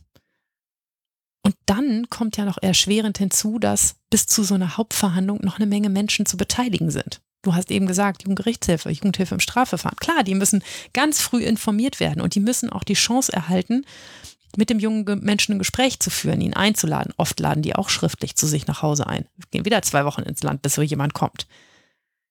Wenn die damit fertig sind, dann kommt die Akte zur Staatsanwaltschaft. Die prüft die Akte und schreibt die Anklage. Dann geht die Akte zum Gericht. Das Gericht prüft nochmal die Anklage und liest die Akte durch und muss dann die Anklage zustellen. Wieder per Post, wieder schriftlich. Manchmal muss er auch noch übersetzt werden, ne, wenn es jemand ist, der unsere Sprache nicht spricht. Und der Beschuldigte muss dann die Gelegenheit haben, sich zu dieser Anklage zu äußern. Auch dafür muss man ihm eine Frist einräumen und auch dafür muss man sagen, so drei Tage ist ein bisschen wenig. Und wenn der Beschuldigte einen Pflichtverteidiger bekommt, dann muss ich ihm schreiben und sagen, welchen Verteidiger willst du denn haben? Hast du dir einen ausgesucht, sonst suche ich dir einen aus. Damit er darauf vernünftig antworten kann, muss ich ihm mindestens zwei Wochen Frist geben. Wenn ich dann einen Verteidiger bestellt habe, muss dieser Verteidiger die Möglichkeit bekommen, die Akte anzugucken, sie bei mir anzufordern, schriftlich ich anzufordern. Ich glaube, wir verstehen so langsam. ja? Geht das noch lange weiter? Ja, das geht noch lange weiter. Der Verteidiger muss dann Zeit haben, diesen Fall mit seinem Mandanten zu erörtern und uns auch eine Antwort zu schreiben. Wir arbeiten also mit 5000 Fristen und die können nicht immer zwei oder drei Tage sein. Schon allein wegen der Postlaufzeiten nicht. Und bei, viel, bei einigen dieser Schritte im Jugendrecht bei vielen dieser Schritte müssen immer auch noch die Eltern mit im ja, Boot sein. Immer mit die Eltern, klar. Klar, wenn, wenn jemand minderjährig ist. Und solange wir uns nicht zuverlässig zwischen Behörden und Bürgern elektronisch Post zuschicken können. Und davon sind wir noch far, far, far, far, far from.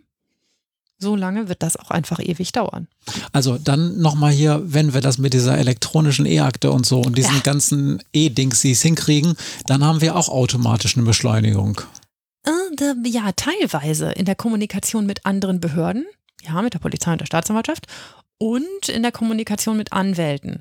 Ja gut, aber das würde ja aber schon, schon ein paar Tage. mit Bürger. Ja, aber das würde ja trotzdem ein paar Tage reichen. Es wäre ja so viel einfacher, wenn man diesen Beschuldigten einfach auf seinem Handy anrufen könnte und sagen könnte, hier morgen, hast du da Zeit? Ne? Anstatt eine per Post eine Frist von zwei Wochen, auf das er dann anruft nach zehn Tagen und sagt, äh, ich kann aber gar nicht übermorgen. Ist das verboten oder ist es einfach nicht Usus? Es ist nicht Usus, ich mache das manchmal. Also ich lade durchaus Leute auch telefonisch und sage, guck mal, du hast deine Frist verpennt, kannst du mir mal schnell antworten?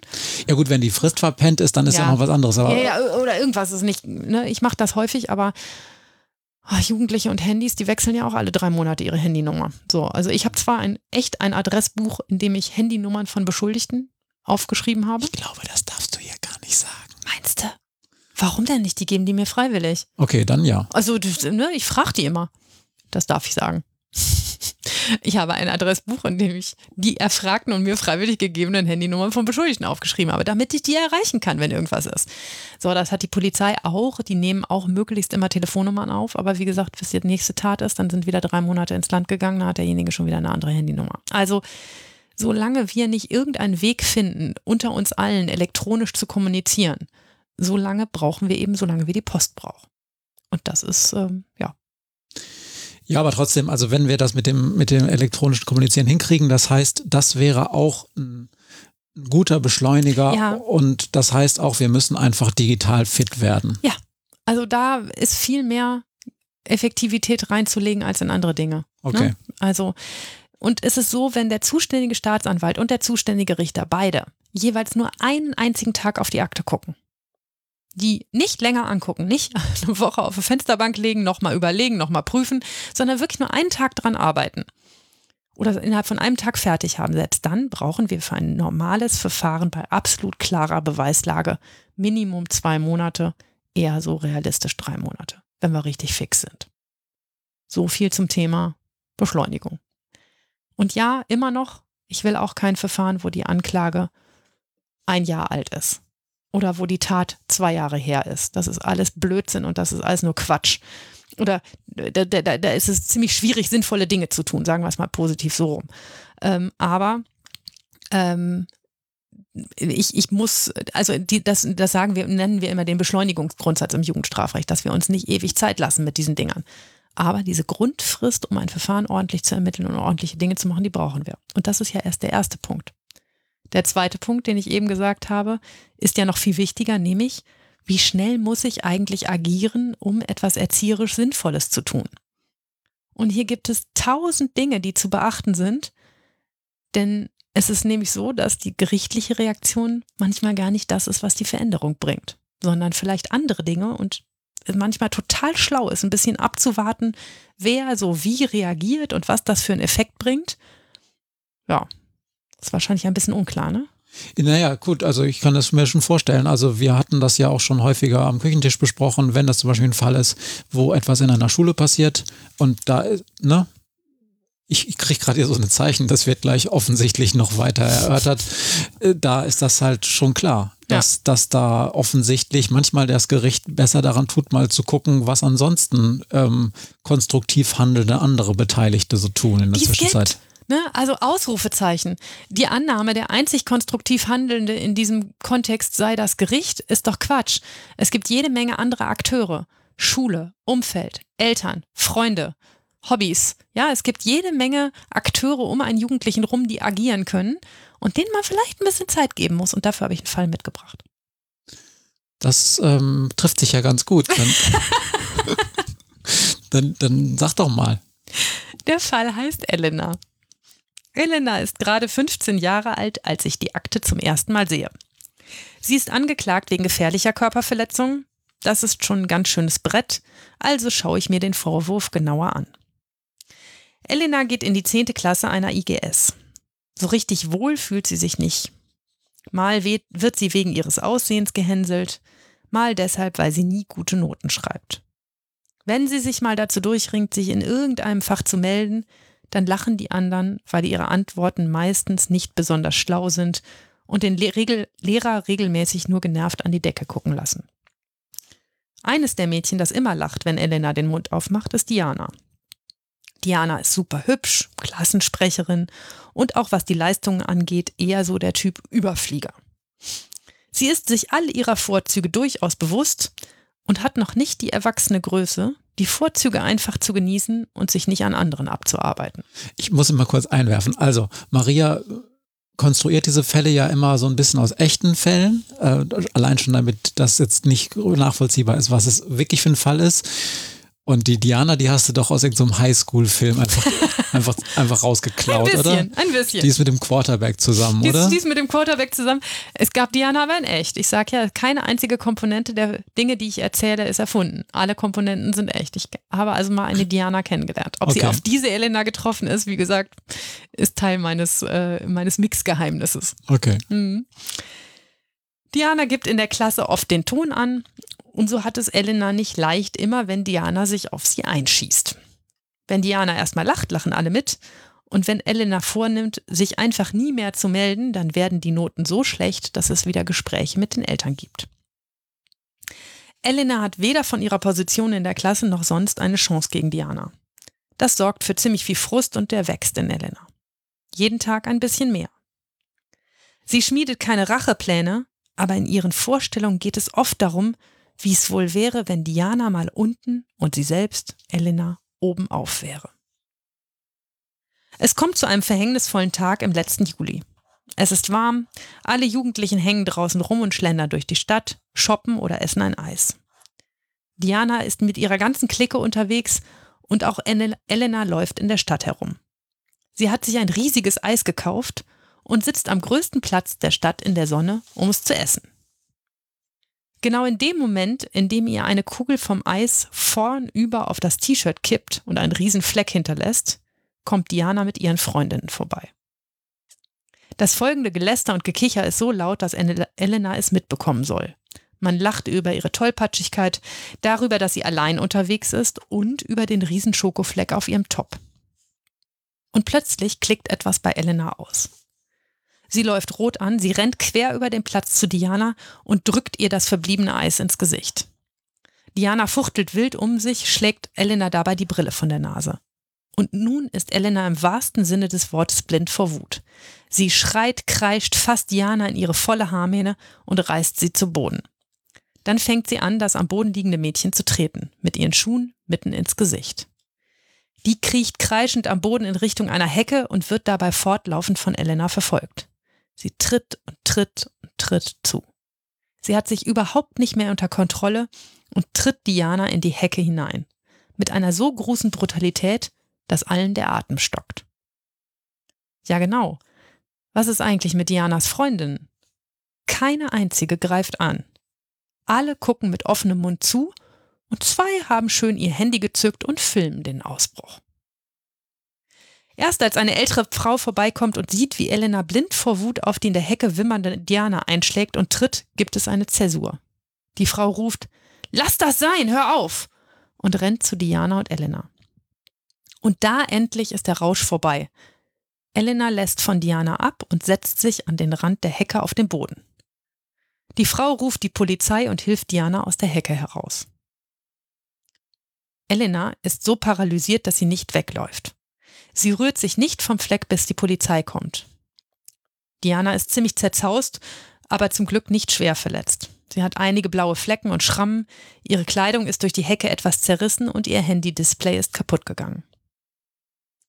Als ich die Akte lese, denke ich mir, dass man hier doch schnell handeln sollte. Es gibt ein Handyvideo von der Situation und unabhängig davon, wie arschig das ist, zu filmen anstatt zu helfen, macht das die Beweislage natürlich viel besser. Man kann den Ausbruch sehen, die ganze Wut und auch die ganze Tat mit allen unschönen Details. Ich bin entsetzt, denn eigentlich ist man von Mädchen ein so brutales Vorgehen nicht gewöhnt. Und gerade als ich mit dem Verteidiger einen Termin absprechen möchte, ruft mich die Jugendhilfe im Strafverfahren an. Es ist Frau Schröter, eine sehr erfahrene Kollegin, die ich gerne mag. Sie sagt, bitte noch nicht terminieren. Und ich frage, warum. Und Frau Schröter erzählt mir von den Konsequenzen, die die Tat bislang hatte. Weil die Frau, die geholfen hat, Lehrerin von Beruf ist und sich beim Warten auf die Polizei um Diana gekümmert hat, ruft sie danach die Schulleiterin der Schule der beiden Mädchen an und schildert das Geschehen. Und danach passiert so allerlei. Es gibt natürlich eine Klassenkonferenz, aber inhaltlich eben auch ein Gespräch mit beiden Mädchen, wie es denn so weit kommen konnte. Schon in diesem Gespräch entschuldigt sich Elena sehr offen und sehr ehrlich bei Diana. Sie schildert ihren eigenen Leidensdruck und Diana wird klar, zu welchen Verletzungen ihre flockigen Sprüche geführt haben. Die beiden werden bestimmt keine Freundinnen, aber die Aufarbeitung zwischen den beiden mit Hilfe des Klassenlehrers führt zumindest zu einem besseren Verhältnis. Der Klassenlehrer nimmt sich auch der Frage an, warum er eigentlich das stattgefundene Mobbing von Elena nicht gesehen hat und warum die anderen Mädchen gefilmt haben, anstatt zu schlichten oder zu helfen. Eine ganze Klasse arbeitet das Geschehen auf und die anwesenden Pädagogen schaffen es, dabei sowohl Diana als auch Elena in diese Aufarbeitung einzubinden und nicht auszuschließen. Eine ganze Klasse lernt in diesen auf die Tat folgenden Wochen viel über Abgrenzung, Integration, Verletzungen, Verantwortung, Hilfsbereitschaft und Wiedergutmachung. Natürlich kann es damit nicht sein Bewenden haben. Aber die Gespräche mit der Schule und den Eltern haben Elena dazu gebracht, zuzugeben, dass bei ihr das Fass übergelaufen ist und dass sie etwas dagegen tun möchte, dass sowas nicht wieder passiert. Frau Schröter meldet Elena daher zu einem Anti-Gewalt-Training an. Ein Trainingskurs, in dem Elena über die Dauer von drei Monaten lernen soll, besser mit ihren Aggressionen umzugehen.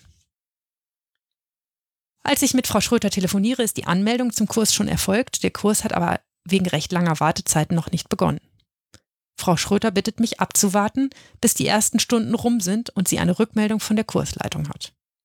Also lege ich meine Akte auf Frist. So nennen wir das, wenn wir erstmal nichts machen. Zwei Monate später kommt ein weiterer Anruf von Frau Schröter. Ellemann macht gut mit im Kurs, sie macht große Fortschritte und zeigt echten Veränderungswillen. Vier Wochen später ist der Hauptverhandlungstermin. Es ist nicht nötig, eine große Beweisaufnahme zu machen und Zeugen zu hören, denn Elena räumt die Tat ein und außerdem haben wir auch das Handyvideo. In dem Termin sprechen wir viel über all das, was bis dahin geschehen ist und inwieweit Elena glaubhaft versprechen kann, nie wieder so auszurasten.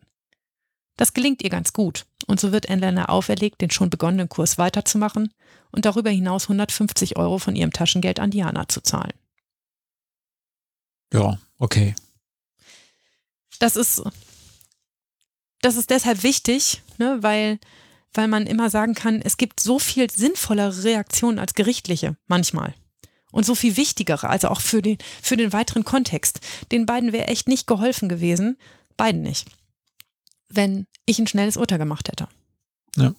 Ich habe mich, äh, als, als die, du die Szene mit dem Eis geschildert hast, wir hatten mal so ein Kinderbuch und da gab es die, ich glaube, die hießen Quarks Model oder so.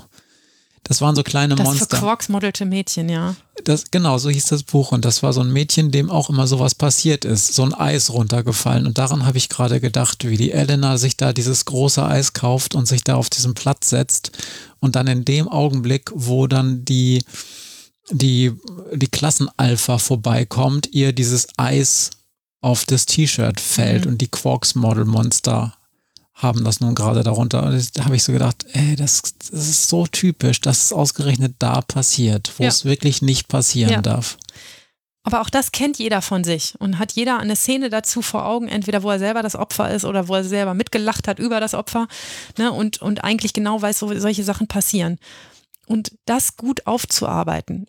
Also an dem Fall war auch wirklich wichtig, dass irgendjemand mit diesen Kindern darüber spricht, Entschuldigung, warum fällt euch eigentlich nicht ein, da zu helfen? Ihr hättet ja nicht mitschlagen müssen, sondern vielleicht einfach mal die anschreien, die zurückhalten, sich dazwischenstellen, irgendwas tun. Nein, was machen diese Flitzpiepen? Sie ziehen ihr Handy raus und filmen die Nummer. Das ist zwar, wie gesagt, für die Beweislage großartig gewesen, aber was ist denn das auch für eine Vorstellung von Freundschaft und Loyalität, dass man, dass man ernsthaft in so einer Situation nicht hilft, sondern und es ist ja nicht so, dass sie out of order waren und da alle mit offenem Mund standen und gelähmt. Dann kann man übrigens nicht filmen, wenn man gelähmt ist. Ja, okay. Ja, also ich will dazu noch sagen, es gibt sinnvollere Reaktionen und besonders im Schulkontext ist das total wichtig, dass alles geklärt ist, weil die Beteiligten sich ja auch später noch in einer Klasse oder einer Schule bewegen müssen. Und hier hat die Schule ganze Arbeit geleistet und gleich mehrere Probleme der beiden Mädchen, aber eben auch der ganzen Klasse zusammen bearbeitet. Und das hat so viel mehr geholfen, als wenn ich zehn Tage nach der Tat, äh, ne, so wie es gefordert war, Elena zu zwei oder drei Wochen Jugendarrest verurteilt hätte. Denn das wäre durchaus fällig gewesen, wenn bis dahin nicht schon so viel Positives passiert wäre. Und oft ist es so, dass Jugendliche, die ein bisschen Zeit zwischen Tat und Verhandlung hatten, eigene, anderweitige Impulse bekommen. Manchmal, weil sie sich selbst überlegen, dass es so nicht geht und sie sich entschuldigen müssen oder den Schaden wieder gut machen müssen. Das passiert ehrlich gesagt nicht so häufig. Aber wenn, dann bin ich immer ganz begeistert. Manchmal auch, weil das Geschehen im Elternhaus gut aufgearbeitet wird, weil es dort Gespräche, Hilfe oder auch stumpf eine eigene Strafe gegeben hat, die schon so wehgetan hat, dass man schon gesagt hat, nur das hat auch schon ein bisschen geholfen. Manchmal auch, weil das Umfeld, die Freunde sagen, das kannst du so nicht stehen lassen, das musst du gerade biegen. Guck mal, das hat ja Auswirkungen auf mehrere Beteiligte. Sieh mal zu, dass du das wieder gerade gezuppelt kriegst. Und manchmal auch, weil bei großen Sachen eine Gefährdung eines Kindes im Raum steht und das Jugendamt schnell tätig wird. Zum Beispiel den Jugendamtlichen woanders als in der Familie unterbringt. Auch das ist möglich. In der jeweiligen Abstufung. Und, ähm, damit will ich sagen, es gibt wirklich gute Gründe, nicht alles ganz schnell zu verhandeln, sondern den Beteiligten auch Zeit zu geben, selbst aktiv zu werden. Denn wenn es aus eigener Kraft und äh, ist und in eigener Mitarbeit, dann ist das so viel effektiver als alles, was ein Gericht von außen verhängen kann. Und na klar, klappt das nicht immer und ist auch nicht immer so schön produktiv, wie das hier in diesem Fall gewesen ist. Aber es ist schon ein, insgesamt eine gute Idee, das ganze Umfeld, dem ganzen Umfeld eine Minimalfrist für eine Reaktion zu geben. Und deshalb sind so superschnelle Strafen, zehn Tage, überhaupt keine schlaue Idee. Wir halten also fest, ähm, die Strafe kann der Tat gar nicht auf dem Fuß folgen, aber es gibt natürlich äh, und es gibt auch gute Gründe, warum sie das auch nicht immer sollte. Das hat mhm. mit Rechtsstaat zu tun, das hat auch damit zu tun, dass äh, andere, Klammer auf deutlich kompetentere Stellen, manchmal Klammer zu, in der Zwischenzeit vielleicht was viel Sinnvolleres tun, ja. als, als eine Gerichtsverhandlung irgendwie zu fördern. Ähm, aber dann gibt es ja auch Dinge, die verhindern, dass ein Verfahren in einer vernünftigen Zeit behandelt wird. Also du hast gesagt, anderthalb, anderthalb Jahre sollte sowas eigentlich nie liegen, mhm. weil das ja auf gar keinen Fall keinen Sinn macht und dann auch die, zum Beispiel die wirklich schlimmen Finger da eine Karriere hingelegt haben, wo man dann, dann nur noch steht und sagt, ja, Mist, Kind doch in den Brunnen gefallen.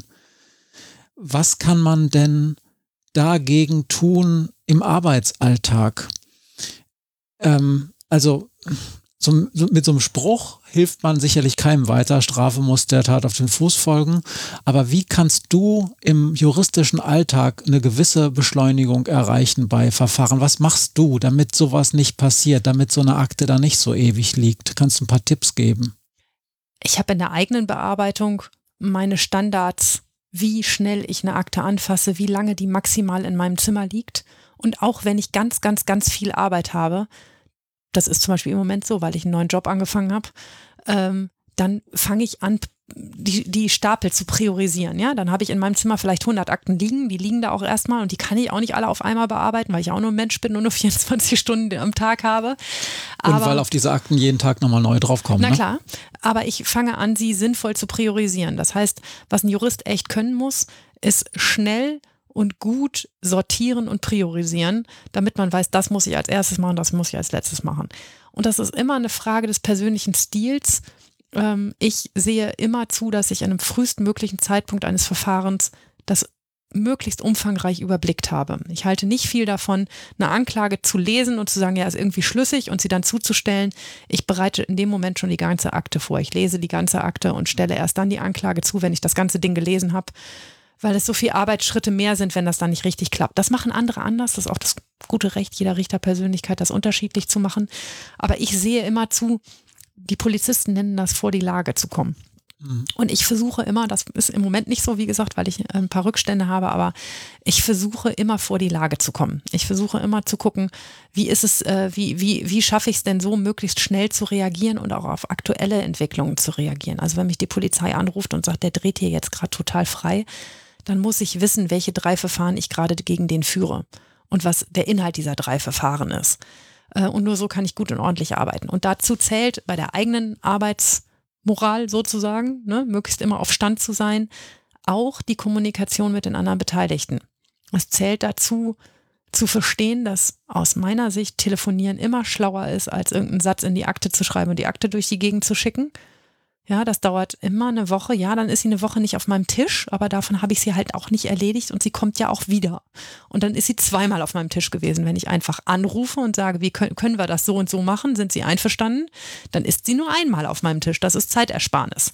Und Maria hatte in ihrer ersten Station einen Vorgesetzten, der hat einen ganz schönen Satz gesagt zu ihr. Der hat nämlich gesagt, Maria, wer viel schreibt, der kriegt auch viel Post. Das heißt, wenn man Dinge in Akten schreibt und dann glaubt, naja, ist erstmal weg und dann kommt sie vielleicht wieder, der kriegt aber auch viele Akten zurück mit, mit, ja. mit komischen Dingen drin. Das heißt, man hat dauernd Stapel von Akten. Da ja, und man muss sich immer wieder damit befassen. Ne? Ja. Also ich bin schon ein Freund der Erledigung möglichst in einem Zuge und dafür ist aus meiner Sicht Telefonieren unglaublich wichtig. Deshalb telefoniere ich ganz viel mit Verteidigerinnen, deshalb telefoniere ich ganz viel mit der Staatsanwaltschaft und bespreche Sachen am Telefon.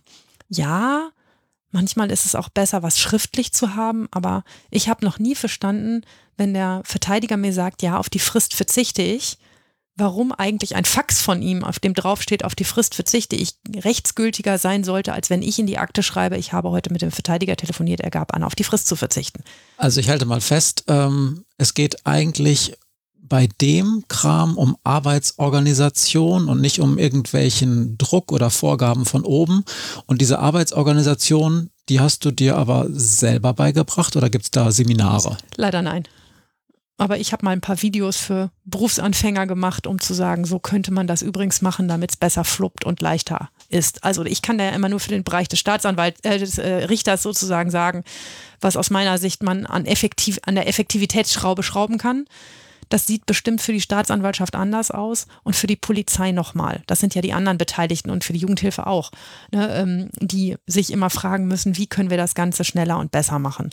Ähm, aber wie gesagt, den Turbo andrehen auf Däubel komm raus ist halt auch nicht nur eine, nur eine schlaue Idee. Ähm, es dürfen Sachen nicht alt werden. Und das ist immer wieder eine Frage von Personal und von Ausstattung. Ja, wenn wir ähm, wir sind halt sehr weit davon entfernt. So das alte Bild, was man früher hatte, der Richter ist um elf auf dem Tennisplatz, davon sind wir wirklich, wirklich, wirklich weit entfernt. Das ist viel Arbeit, die da liegt und die muss zackig und schnell gemacht werden. Und ähm, da ist auch nicht viel Schnacken dazwischen drin, ähm, zumindest in meinem Arbeitsbereich nicht. Ähm, und wenn man dafür mehr Zeit hätte, dann wäre man auch in diesen Dingen schneller. Ja. Ja. Keine weiteren Fragen, Frau Vorsitzende? Ja, genau. Wir haben noch die zwei Fragen. Wir haben noch die zwei Fragen. Wie machen wir es denn? Hm, ich ich frage mal meine. Okay. Matze, hast du in der Schule aktiv oder passiv Mobbing erlebt? Ja, habe ich erlebt, nicht an meinem, nicht bei mir selbst. Äh, bei anderen habe ich es erlebt. Ähm, und ich habe zum Glück nie aktiv mitgemacht. Ich werfe mir in einigen Situationen aber allerdings vor, dass ich sozusagen nicht aktiv eingegriffen habe. Man muss auch dazu sagen, es hieß damals noch nicht Mobbing. Hm. Also Bullying oder Mobbing, das kannte man damals alles noch nicht als Begrifflichkeit. So alt sind wir schon. So alt sind wir schon. Da ist die Schleife zum Anfang. Aber ich habe es erlebt und es waren auch immer, es waren auch immer bestimmte Menschen, die irgendwelche Außenseitereigenschaften hatten, wo es dann diese Leitwölfe, meistens waren es Jungs, eingegriffen haben und diese Schwächen ausgenutzt haben. Und ja, es, es war furchtbar und ähm, ich werfe mir heute dann in vielen Erinnerungen an diese Zeit damals zu äh, vor, dass ich da nicht eingegriffen habe. Das ist auch wirklich etwas, wo ich mir aber nicht nur selber Vorwürfe mache, sondern auch dann in klareren Momenten denke, das hat mir aber auch niemand beigebracht. Na klar, hatten wir irgendwie so eine Vorstellung davon, was fair ist und was unfair ist, aber da geht es ja um eine ganz, ganz konkrete Übung, dass man also wirklich anschauliche Beispiele aus dem sozialen Leben hat, die möglichst auch in der Klasse irgendwie, zumindest in Rollenspielsituationen, wirklich stattfinden. Mhm. Und das hat keiner mit uns gemacht. Und das wäre total wichtig gewesen, dass man dann eine Sensibilität für eine Situation hat, wo man dann sagt, ah, okay, Moment, da haben wir doch drüber geredet. Das ist doch, was hier gerade echt passiert, das ähnelt doch dem, wo wir mal vor einem halben Jahr drüber geredet haben. Das ist einfach nicht passiert. Und das ist etwas, was ich hoffe, heute anders läuft denn damals hat es niemand gemacht und es gab einige Menschen, die unter uns als Klasse wirklich heftig gelitten haben. Das tut mir bis heute leid. Hm. Wie war es bei dir? Aber es ist auch heute besser, weil, weil man heute genauso. Ja. Genauso. Ich erinnere mich an eine Situation, wo ich eingegriffen habe, aber auch nur, weil wir zu mehreren waren, die alle gemeinsam gesagt haben, so geht das nicht, das könnt ihr nicht bringen. Ähm, und dem Alpha-Tier der Klasse gesagt haben, lass das mal, das ist nicht nett. Ähm, aber auch aus einer komfortablen Position heraus, ne, sich da für jemand anderen einzusetzen. Und es war nicht Thema bei uns. Ne. Wir haben tatsächlich viel gelernt über Drogen, äh, ne, weil das unser, unser großer heißer Scheiß war, wie man, wie man verhindert, dass wir Drogen nehmen. Ähm, aber über die Frage äh, von systematischer Gewaltanwendung, äh, nicht physisch, sondern psychischer Ebene, ähm, darüber haben wir nicht geredet. Und das, da sind wir heute auch einfach weiter. Da weiß Schule auch mehr und macht Schule auch mehr, finde ich, machen die ziemlich viel. Ähm, ob immer mit Effekt und Erfolg, weiß man nicht, aber immerhin kümmern sie sich um das Thema. Das finde ich schon gut. Es ist dann immer ganz schön, wenn es so diese Jahrgangstreffen gibt nach äh, 10, 15 Jahren und man sich dann nochmal trifft, dann zumindest so eine Person wieder sieht, die damals Opfer von Mobbing geworden ist die sich dann da einfach lächelnd hinsetzt und irgendwas im Leben geschafft hat und wo mhm. man so denkt, ja, zum Glück, du hast das geschafft. Aber es gibt auch die Leute, die darunter gelitten haben, die habe ich nie wieder gesehen, die wahrscheinlich auch gesagt haben, ey, da gehe ich nie wieder hin. Leck mich am Arsch, die will ich nie ja. wiedersehen. Ne? Ja. ja. ja. Maria, mhm. du bist jetzt ja Prinzessin. Blöd, Mann.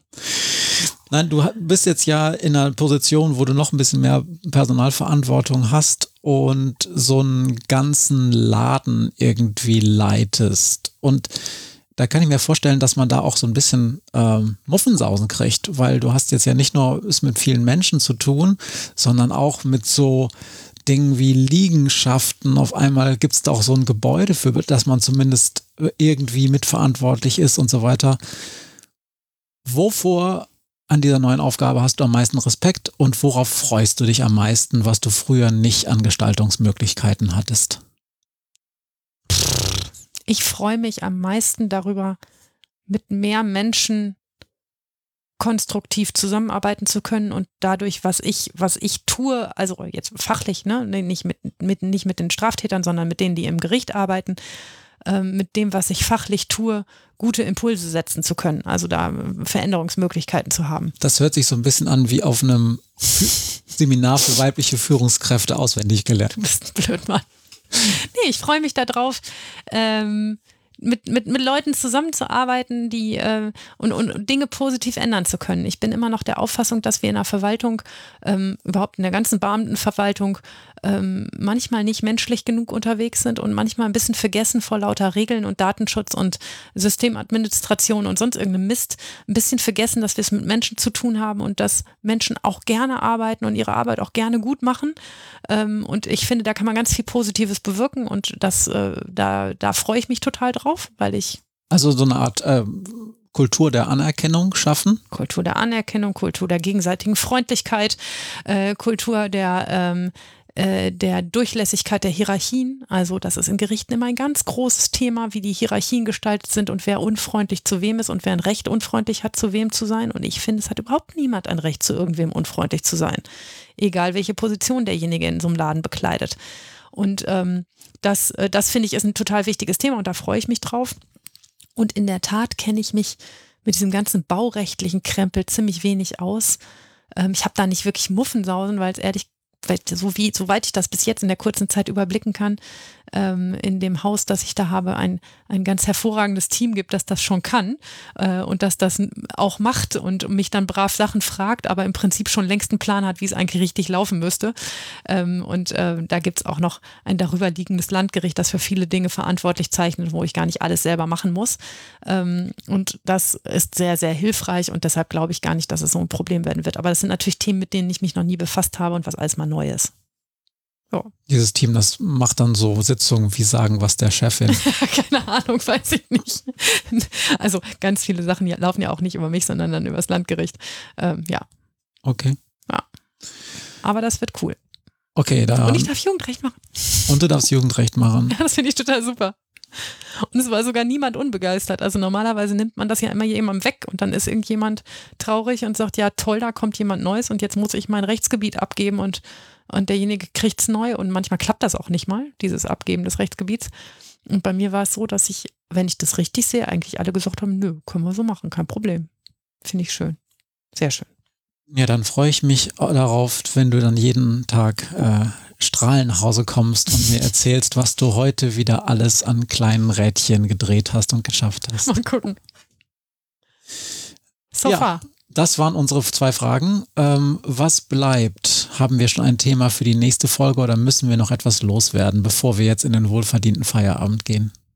Ähm, wir, ich will unbedingt irgendwann über die Berichte der Jugendhilfe im Strafverfahren reden und habe auch schon äh, Beteiligte angehauen, ob sie da nicht gemeinsam mit uns drüber reden möchten. Ob wir das schon in der nächsten Folge machen können, weiß ich nicht genau, aber das schauen wir mal. Spätestens in x Wochen wird das der Fall sein. Und bis dahin sage ich Tschüss. Ich freue mich, dass ihr alle zugehört habt. Bitte bewertet uns bei Apple Podcasts und auf allen anderen Podcast-Portalen, wo man Sterne vergeben kann, denn das ist total wichtig für andere, die uns dann entdecken können und merken, was ihnen bisher entgangen ist. Wenn ihr sonst auch Vorschläge habt, was wir ansonsten mal besprechen könnten. Wir gehen darauf auch ein. Ich habe nämlich eine E-Mail gekriegt, eine ganz nette, dass wir mal was zur Strafmündigkeit machen sollen. Genau, haben wir jetzt gerade gemacht, auch aus aktuellem Anlass natürlich. Wir lesen alles und sind immer dankbar, wenn wir Feedback bekommen und nicht einfach in den schwarzen, dunklen Raum hineinfunken und niemand reagiert.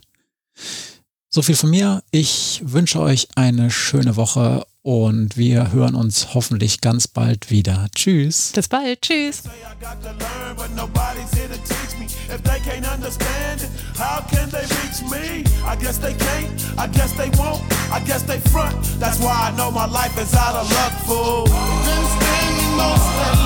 Living in gangster's paradise